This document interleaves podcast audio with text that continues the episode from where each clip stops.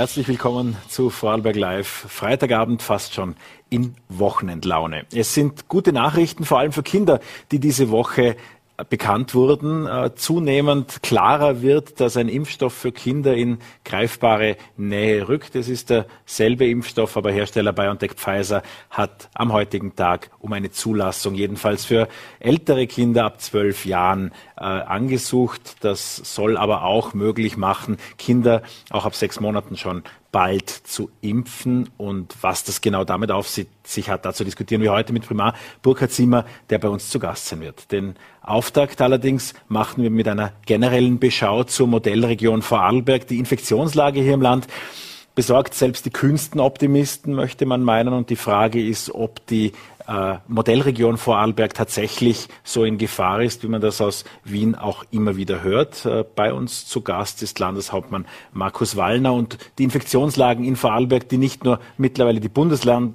Rangliste anführt, sondern auch im Vergleich der Bodenseeregion an oberster Stelle rangiert. Äh, die wollen wir jetzt einordnen und ich freue mich sehr, dass Landeshauptmann Markus Wallner bei uns zu Gast ist. Schönen guten Abend, danke für die Einladung. Guten Abend. Wie groß ist der Druck zwischenzeitlich? Einerseits von der Infektionslage, andererseits gegebenenfalls aus dem Gesundheitsministerium die Öffnungsschritte, die mit der Modellregion vor einigen Wochen gemacht wurden, auch wieder zurückzunehmen.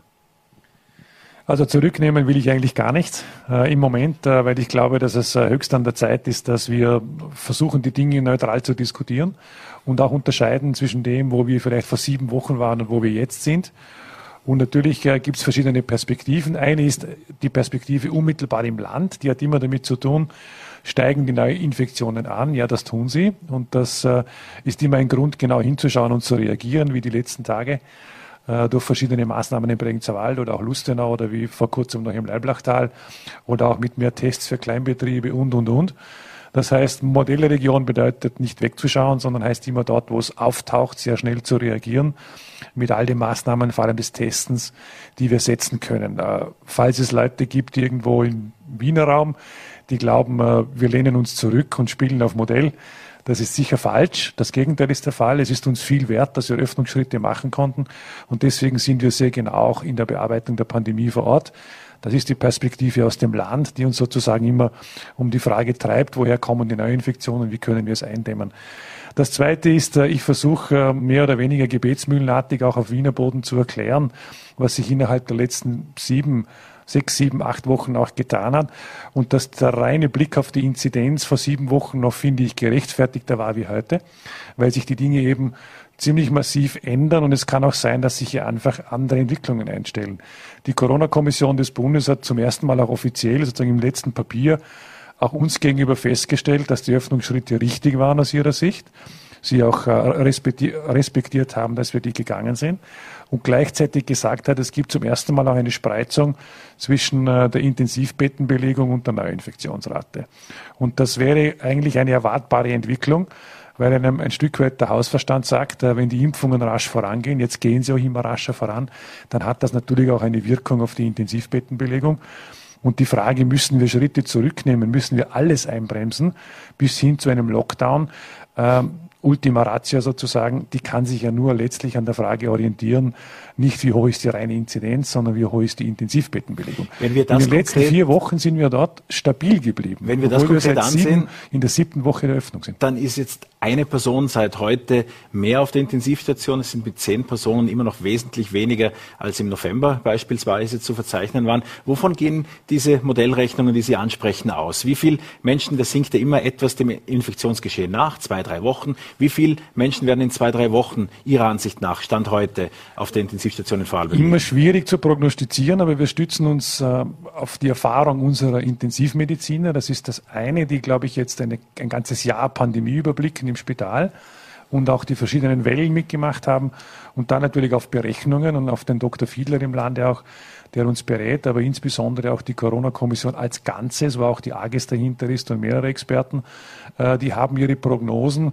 ich finde sie sogar ein bisschen niedrig, in der Infektionsentwicklung eigentlich für Ende, für Ende April hin, also jetzt schon Anfang Mai und dann auch bis in die erste Maiwoche, also nächste Woche hinein, leicht erhöht auf bis auf, auf 280 äh, sieben Tage Inzidenz. Das wäre eine Erhöhung auf die kommende Woche hin.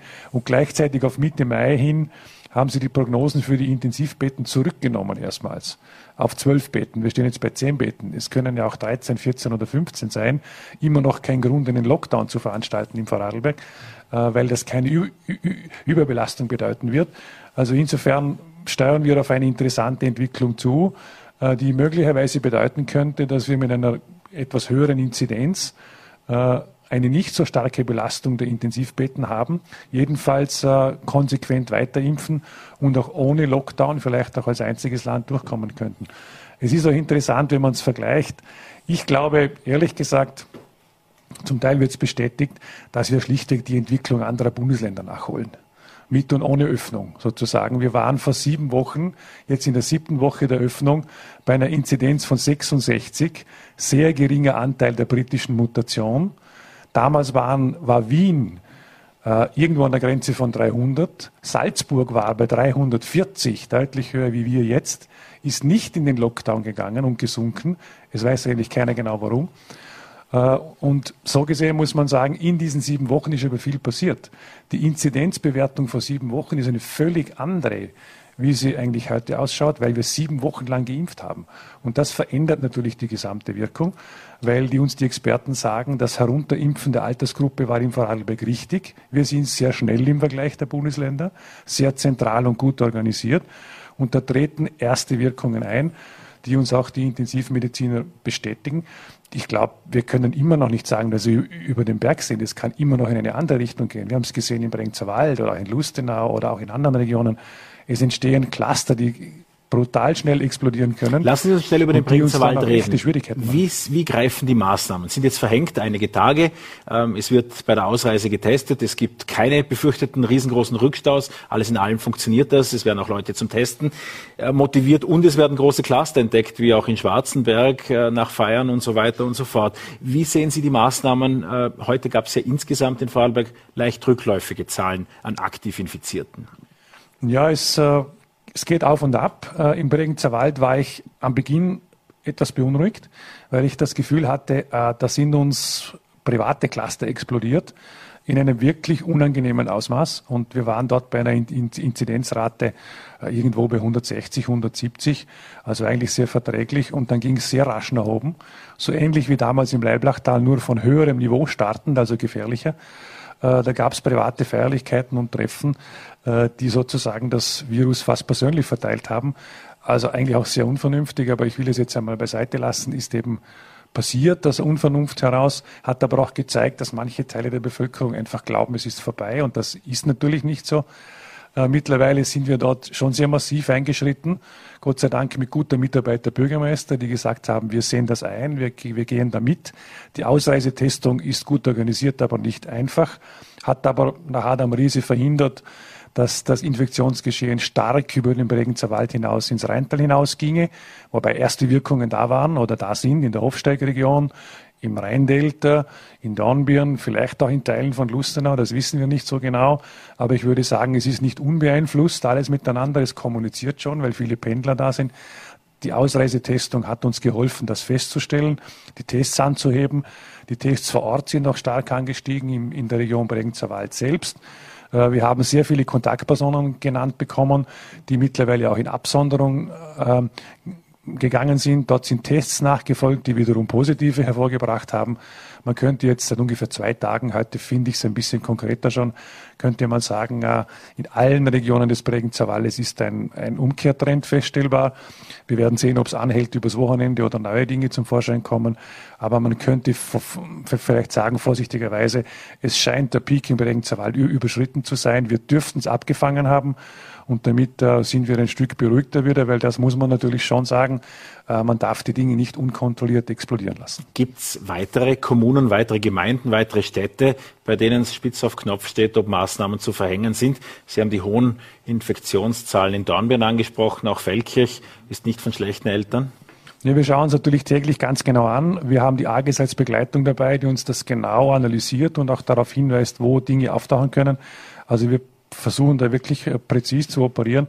Das ist auch notwendig, weil ich schon festgestellt habe, ich meine, großer Unterschied zum, zum, zum Herbst. Äh, wenn diese britische Mutation auftritt und sie tritt mittlerweile fast zu 100 Prozent auf, dann ist die Geschwindigkeit, mit der das um sich greift, wirklich besorgniserregend und es braucht eine unglaublich schnelle Reaktion der Maßnahmen und ein wirklich, ein wirklich gutes, ausgeklügeltes, rasches Testkonzept, wo wir immer sehr schnell sein müssen.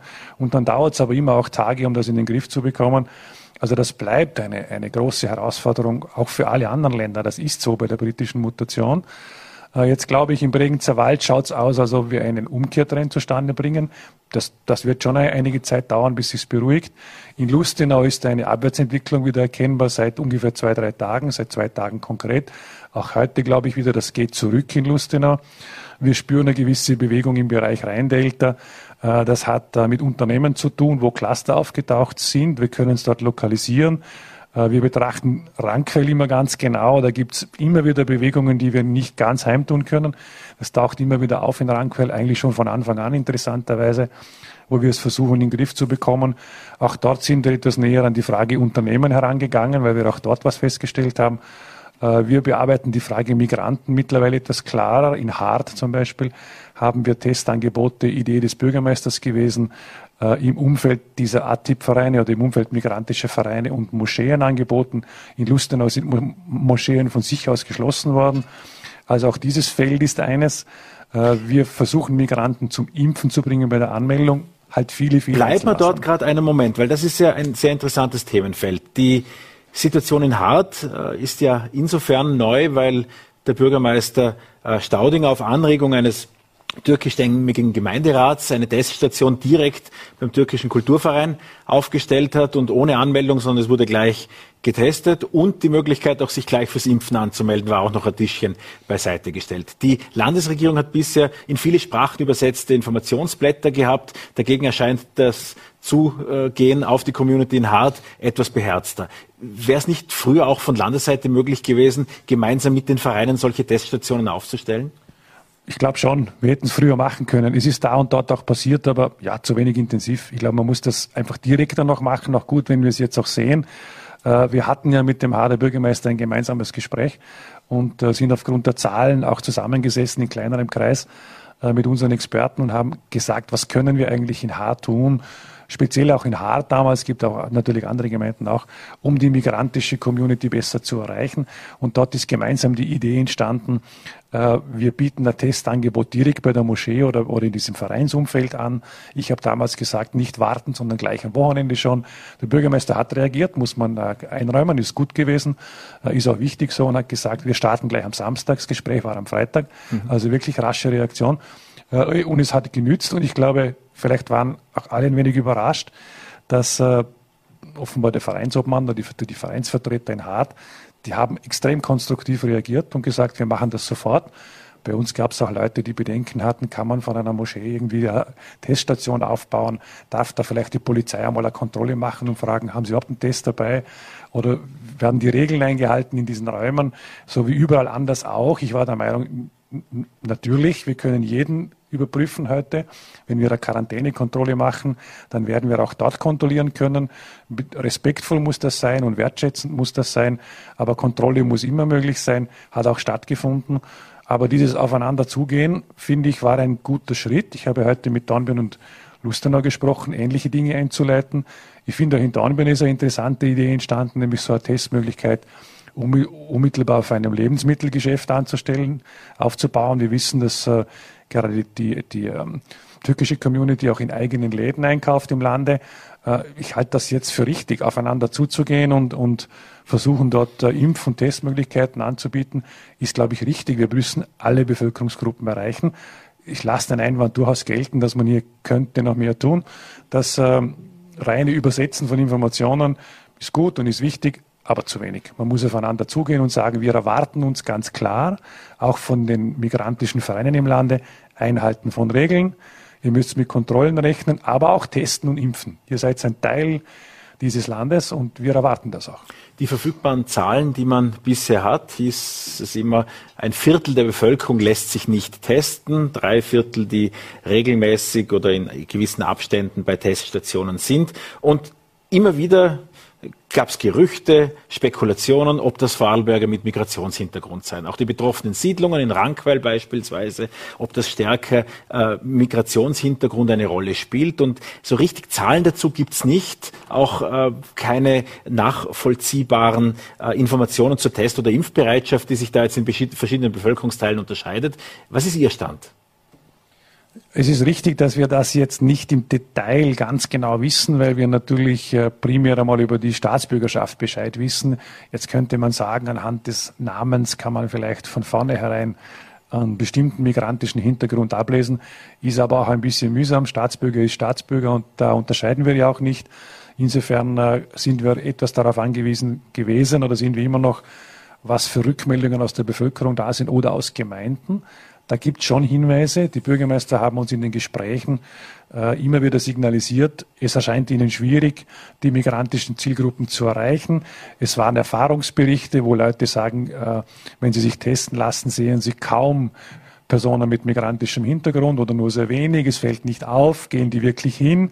Also mehr so emotionale Momente dahinter, so ein Gefühl, das man halt hat wenn man selber dort ist und vielleicht niemanden sieht, wo man das Gefühl hat, das äh, ist ganz klar migrantischer Hintergrund. Solche Stimmungen sind es eher. Wir haben es aber aufgenommen und haben gesagt, äh, die Leute täuschen sich manchmal ja nicht. Es gibt auch ein gutes Bauchgefühl dahinter. Es gibt schon Zahlen, wo man äh, ein, paar Dinge erkennen kann.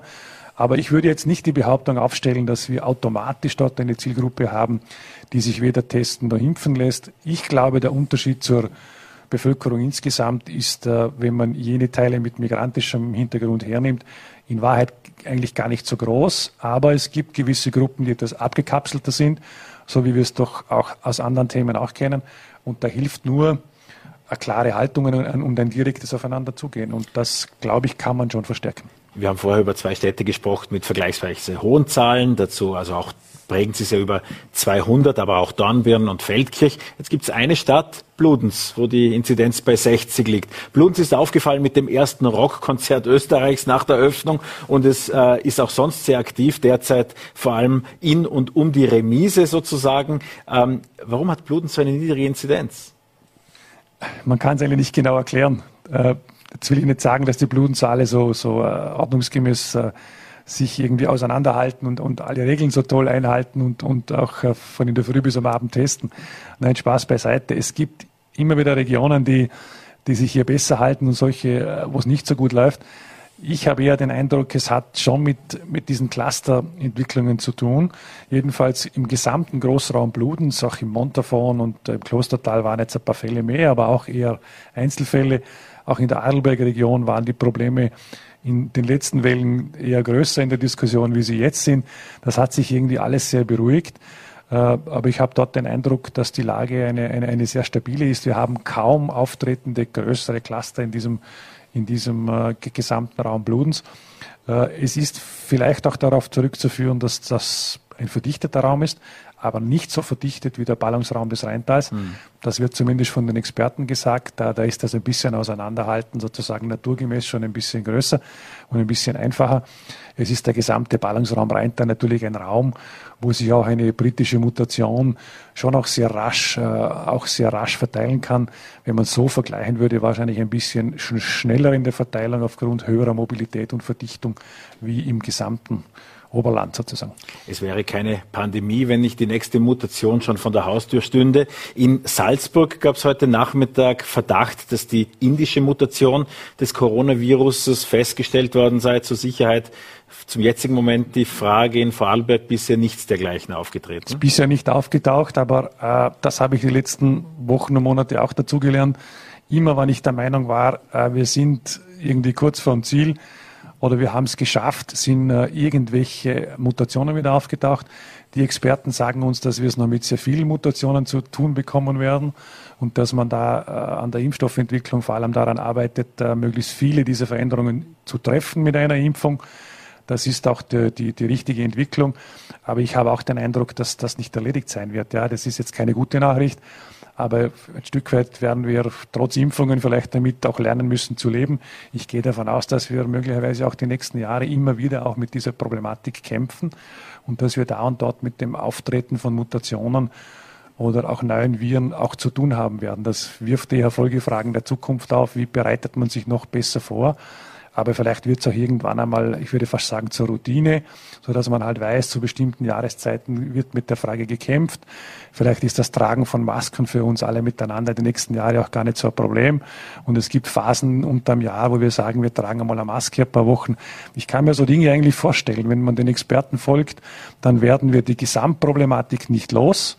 Aber natürlich, äh, die Forschung hat es weit gebracht, auch wenn es jetzt eher langsam gegangen ist bei der Impfstofflieferung.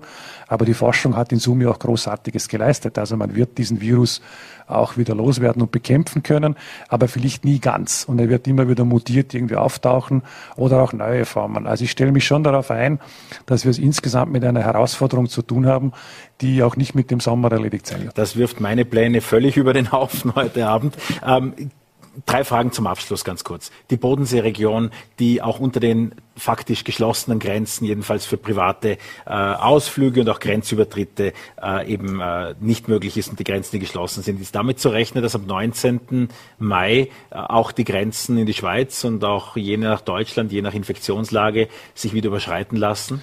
Es wäre zumindest der Plan. Also die, der Kontakt unter den Ländern ist so, dass wir eigentlich alle von den Regelungen loskommen wollen.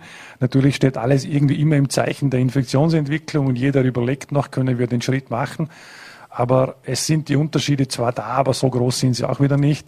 Wir haben über alle Infektionswellen hinweg gesehen, das gleicht sich auch irgendwie zeitversetzt immer ein wenig an. Auch jetzt sind wir wieder höher, wir waren auch schon ein bisschen niedriger wie unsere Nachbarn. Äh, ich würde im Moment eigentlich sagen, weil auch die Maßnahmen ähnlich gesetzt werden. Diese Woche hatte ich einen Austausch mit der St. Galler Regierung. Es gibt kaum einen Unterschied bei den Maßnahmen. Es tun alle irgendwie dasselbe, ein bisschen zeitversetzt, also angepasst auf die jeweilige Lage. Man fragt sich ja oft, äh, ob die Grenze dann so eigentlich einen Sinn macht, rein epidemiologisch betrachtet. Eher nicht. Also das Ziel wäre schon, dass wir die Einreisebestimmungen äh, wegbringen, dass wir die Quarantäneregeln vor allem wegbringen, weil einreisen und dann in Quarantäne gehen müssen, sozusagen, ist keine gute Idee. Und wenn ein Urlauber bei uns nicht in Quarantäne gehen muss, wenn er überhaupt käme, und dann beim beim Zurückfahren nach Deutschland vor allem dort in Quarantäne gehen müsste, dann wird er wohl sich auch überlegen, ob er überhaupt nach Vorarlberg kommt. Das sind schwere Hemmnisse im Tourismus und wäre ein Problem für den Sommer. Jetzt hoffe ich, dass die Gesamtlage, vor allem beim Impfen, uns hilft, uns so zu entwickeln, dass eigentlich beidseitig diese Quarantäneregeln, und das steht an, aufgelöst werden können. Zur Schweiz leichter, zu Deutschland nicht ganz einfach. Zum Impfen wäre das auch äh, die Abschlussfrage 191.519 Vorarlberger sind zur Impfung angemeldet. Stand jetzt genau 113.000 davon haben die erste Impfung schon erhalten. Wo steht man derzeit mit der Altersgruppe, dass sich auch die Jüngeren darauf einrichten können? Wann komme ich dran? Na, es geht schnell voran. Also wir sind ja bei den älteren Gruppen sehr weit und äh, wir sind jetzt im Monat Mai vor allem konzentriert auf die Gruppe 50 bis 60. Zum Teil sind wir bei, bei einzelnen Kategorien jetzt schon darunter, also jüngere Bedienstete zum Beispiel in dieser Kategorie kommen schon dran oder auch jene, die mit dir einen, einen, einen Kundenkontakt haben, ist eine große Kategorie, die wir jetzt einladen. Auch da sind schon unter 50-Jährige dabei. Ich würde mir immer noch wünschen, dass wir im, bei den 50- bis 60-Jährigen noch einen Schub bei der Anmeldung bekommen. Das ist deutlich gestiegen die letzten Wochen, auch durch die Aufrufe, durch den Eindruck, das berechtigte Gefühl, man bekommt einen Termin. Äh, und deswegen, wenn ich in der Öffentlichkeit bin, sage ich es immer, jetzt anmelden. Jeder über 50-Jährige, der sich jetzt anmeldet, hat im Monat Mai garantiert einen Impftermin. Und wir werden auch äh, darunter impfen. Und ich überlege mir natürlich auch, ob der Zeitpunkt kommt, da bin ich mit dem Bund in Kontakt, wo wir schlichtweg ganz öffnen. Und äh, da sind wir noch nicht so weit, weil uns die Impfstofflieferungen noch nicht zur Gänze zugesagt sind.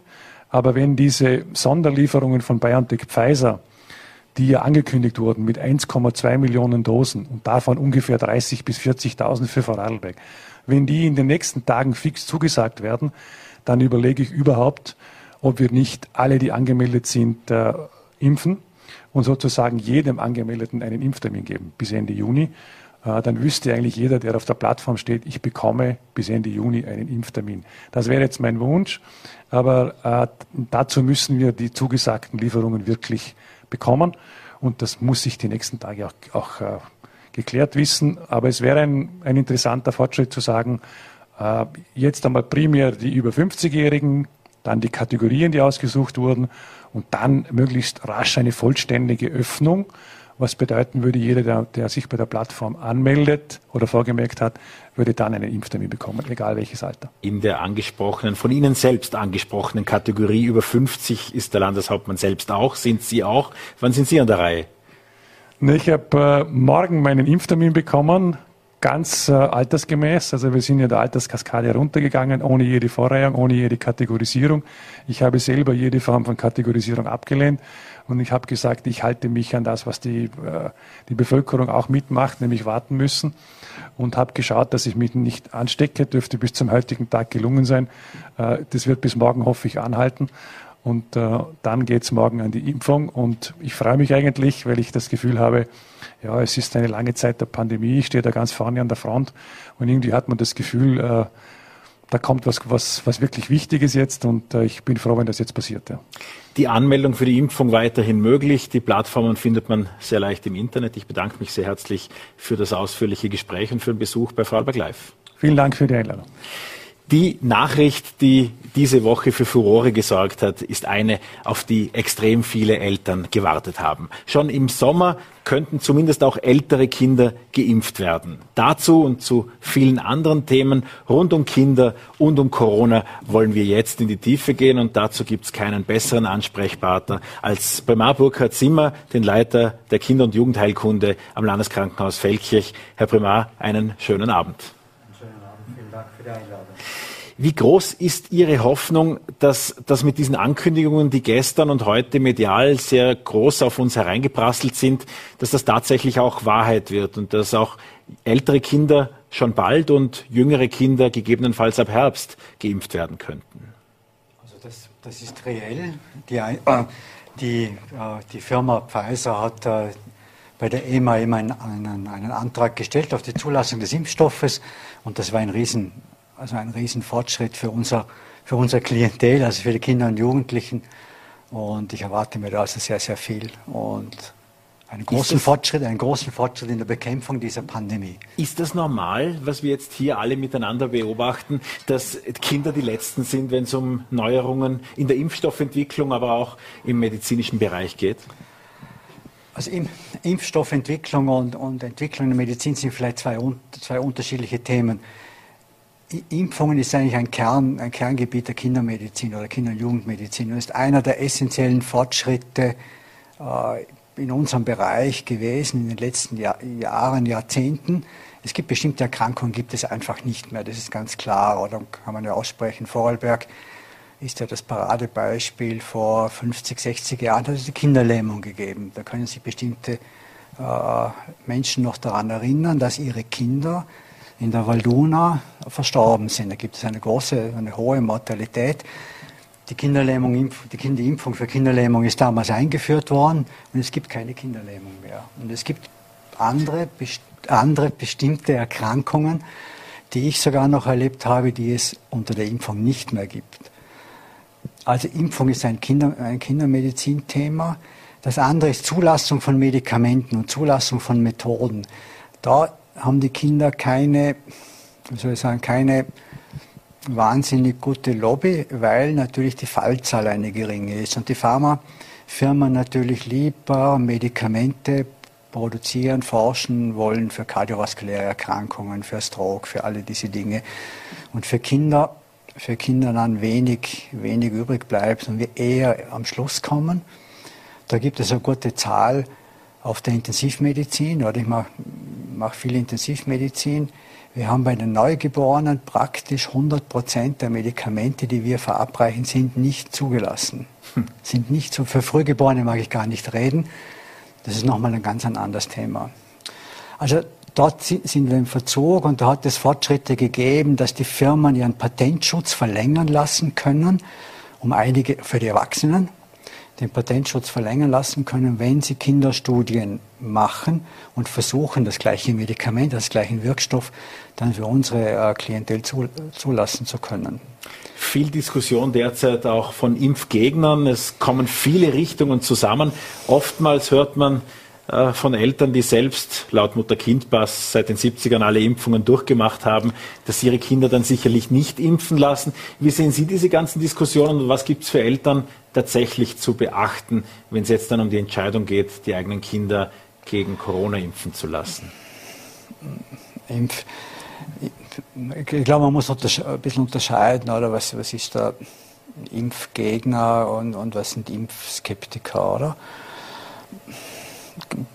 Mit Gegnern ist es immer schwierig, oder? Also konfrontative Auseinandersetzungen sind schwierig, die zu gewinnen ist, ist noch schwieriger. Im Thema, Im Thema Impfen praktisch unmöglich. Impfskeptiker ich meine, es gibt, es gibt einen Nutzen, es gibt ein Risiko. Es ist ganz klar, Impfen hat ein Risiko. Das kennen wir jetzt ja von der, von der aktuellen Diskussion, oder? Von Corona-Impfungen. Aber es hat einen Nutzen. Und der Nutzen ist natürlich zweifach. Erstens werden die Kinder nicht krank und die Jugendlichen, also sprich zum Beispiel Kinderlähmung. Und es werden auch die anderen in der Gesellschaft nicht krank, zum Beispiel Keuchhusten oder Kinder, die einen Keuchhusten haben und ihren Großvater oder Großmutter im Altersheim besuchen kann der Keuchhusten bekommen und an dem vielleicht sogar schwer krank werden. Also die Gesellschaft wird auch geschützt durch die Impfung, man nennt das eben diese Herdenimmunität. Oder ich glaube, das Wort kennt jetzt jeder äh, aus den Medien. Was haben Sie in den vergangenen Monaten in diesem Corona-Jahr auf Ihrer Station für Veränderungen beobachtet? Also, das war, das war ganz spannend. Äh, am, am Anfang am Anfang war man natürlich ganz beeindruckt, oder? Im März, äh, im März, wo da dieser Lockdown gekommen ist. Und, und man hat auch den, bei den Angestellten, unabhängig von der Berufsgruppe, oder, gespürt, dass die unter Druck stehen und Respekt oder, oder Angst haben.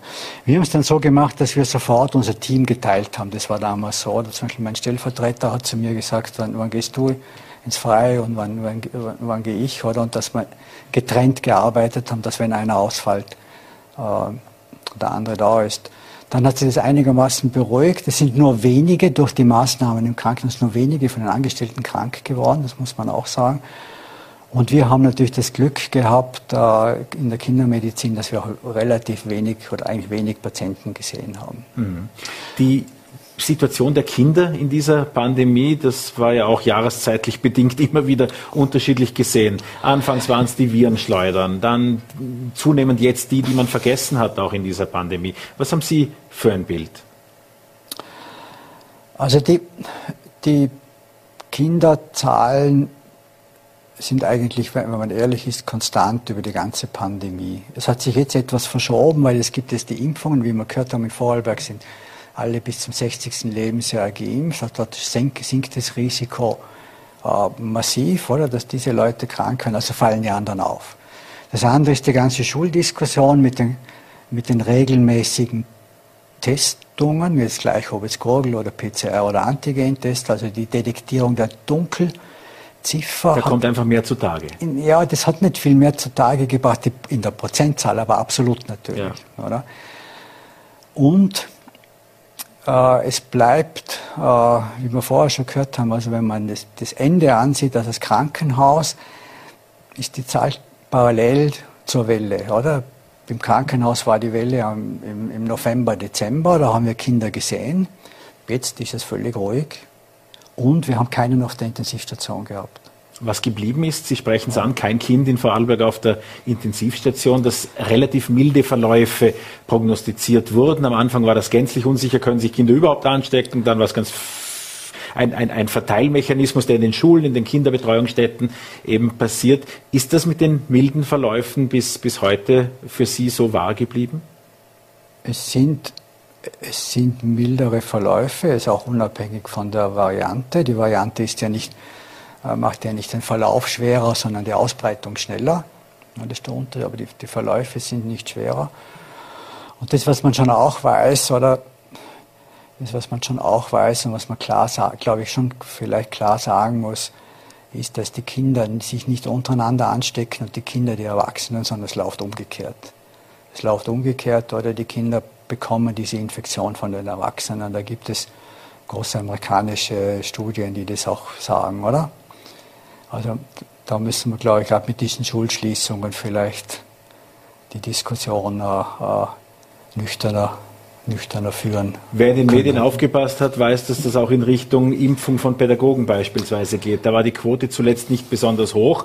Das mag am Impfstoff oder an was auch immer gelegen haben, aber jedenfalls ließen sich bis dato nur 50 Prozent der eingeladenen Pädagogen impfen. Da gäbe es aus Ihrer Sicht, wenn Erwachsene das Virus in Kindergruppen tragen, noch äh, ja, Nachbesserungsbedarf es gibt, es gibt immer Nachholbedarf oder wenn eine, eine Gruppe eine einen Durchimpfungsrate von 50 Prozent hat, dann ist es keine, wie man sagt, keine Herdenimmunität. Also der, der Virus kann sich in dieser Gruppe weiter ausbreiten. Die Kinder haben dann ein Risiko, das ist überhaupt keine Frage.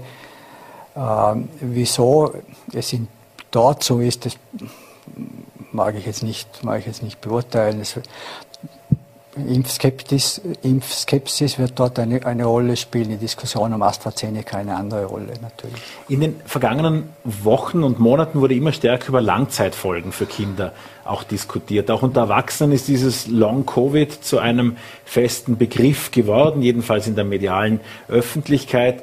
Ähm, konkret bei Kindern wird über das sogenannte PIMS, PIMS-Syndrom äh, gesprochen, also eine Entzündungserkrankung, die nach überstandener Corona-Erkrankung dann eintritt. Was, was genau ist darunter zu verstehen?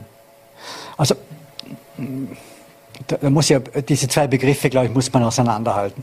Long Covid, die, die, Definition ist immer noch nicht ganz klar. Das war auf die Erwachsenen bezogen. Genau. Ja. Na, ich sag, auch bei den Erwachsenen ist noch nicht ganz klar. Da gibt es die Definition nach drei Monate nach der Erstinfektion. Und dann welche Symptome ist es Einschränkung der täglichen Leistungsfähigkeit oder des täglichen Lebens? Oder ist es nur Schnupfen oder Müdigkeit, oder? Also da ist noch unklar, was die Definition betrifft. PIMS, also das ist ein, ein, ein Multisystem, Entzündungsreaktion, also sind viele Organe beteiligt bei diesen Kindern. Das ist innerhalb der ersten vier Wochen nach einer Erstinfektion und die zählt eigentlich eher zu den Akuterkrankungen. Und diese Erkrankung ist durch die Medien gegangen, damals im äh, Ende des letzten Jahres aus England, die ersten Berichte. Und äh, die Kinder sind krank, die Kinder können ganz schwer krank werden, aber es sind höchstens 10 Prozent der Kinder, die stationär aufgenommen werden. Also es ist eine, eine, kleine, eine kleine Zahl. Also für Vorarlberg sind die Zahlen 60 Kinder haben wir jetzt aufgenommen seit Beginn der Pandemie in den, drei, mhm. in den drei Abteilungen und sechs davon haben ein PIMS gehabt und keiner war auf der Intensivstation. Das sind so die Eckdaten. Und das sind in ganz Österreich ähm, die gleichen. Da gibt es jetzt eine, eine Datenbank bei Gesundheit Österreich, die vor allem von unserer Gesellschaft Kinder- und Jugendheilkunde an, ange, angemahnt, angeleiert worden ist. Und wir geben die Daten an der Grazer Kinderklinik ab und die geben sie zur GÖK. Und das sind die Zahlen von heute gleich. 60 Kinder, die in der Pandemie bisher ins Krankenhaus eingeliefert wurden in Vorarlberg. Genau. Ähm, wie werden die behandelt? Was ist ihre, ihr, ihr übliches Vorgehen zwischenzeitlich? Also das, das ist ganz klar, oder? Das, man, man nennt das symptomatische Therapie, also man versucht die Symptome, die diese Kinder haben, zu, zu lindern. Es gibt ja keine wesentliche kausale Therapie, diese Medikamente, die da am Anfang diskutiert worden sind, die sind ja alle weg. Oder? Und wenn man die 10 oder 15 Prozent PIMS-Kinder nimmt, da gibt es ein klares Protokoll, was man da macht. Also das ist ganz klar, da gibt es Immunglobuline, Cortison. Und wenn sie noch schlechter werden, dann müssen sie auf eine Intensivstation. Also die Richtlinien sind klar. Die sind in ganz Österreich die gleichen, es sind in ganz Vorarlberg in allen drei Abteilungen genau die gleichen Richtlinien. Für manche Eltern zu Hause ist ja auch die Frage, ist es Corona oder ist es nur ein Durchfall? Ist es eine Erkältung? Ist es ein Schnupfen? Ist es Heuschnupfen? Eine ganz unsichere. Äh, ab welchem Alter würden Sie Tests äh, auch zu Hause empfehlen, beziehungsweise welche Anhaltspunkte gibt es, wo man als Elternteil dann doch genauer hinsehen sollte? Also man, man kann ja das im, im, im, im Retrospekt anschauen. Also die Kinder, die die positiv sind, was haben die für Symptome? Die haben meistens Fieber, sie haben einen Infekt der oberen Luftwege, wie wir sagen, also Husten, Schnupfen, vielleicht heißer, sie haben Kopfweh, sie haben einen Infekt der unteren Luftwege, also sie tun sich schwer mit Atmen, Bronchitis, oder? Aber vor allem steht Fieber im Vordergrund und und, Sie haben das gesagt, was natürlich speziell jetzt bei Corona ist, Sie können Durchfälle haben zu 10 Prozent. Mhm. Und da rentiert sich ein Test zu machen. Und ich meine, das muss man sagen, oder? In Österreich oder Vorarlberg sich überall testen zu lassen und gratis, wenn man über die Grenze geht, kostet es 100 Euro.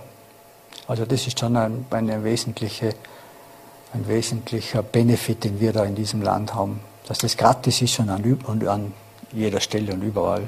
Haben Sie im Zusammenhang mit der Pandemiebekämpfung oder auch sonst, was Ihre Station betrifft, einen Wunsch an die Politik derzeit? Was die Pandemie betrifft, haben, wir sind gut aufgestellt. Wir haben ein klares Regime im Krankenhaus von der Politik. Die Impfung kommt jetzt für die Kinder. Die Impfreihenfolge wird durch die Politik oder durch die Behörde bestimmt. Da will ich mich gar nicht einmischen. Also die Schlagzeile heute, dass andere dann benachteiligt werden, das wird sicherlich nicht der Fall sein. Das wäre auch nicht richtig. Ich denke, wir sind da relativ gut unterwegs und es, wir werden einen langen Atem brauchen. Eine Situation, wenn ein Kinderarzt hier zugegen ist, muss ich ansprechen, vor allem einen aus Feldkirch. Es gab in den vergangenen Monaten in Feldkirch äh, und auch überhaupt einen akuten Mangel an Kinderärzten im niedergelassenen Bereich. Äh, auch das Krankenhaus kooperierte da. Wieso ist es so schwierig, derzeit Kinderärzte zu finden? Das frage ich mich oft auch, weil es ein super Job. Also ich möchte, ich bin froh, dass ich der Kinderarzt geworden bin, möchte da nicht tauschen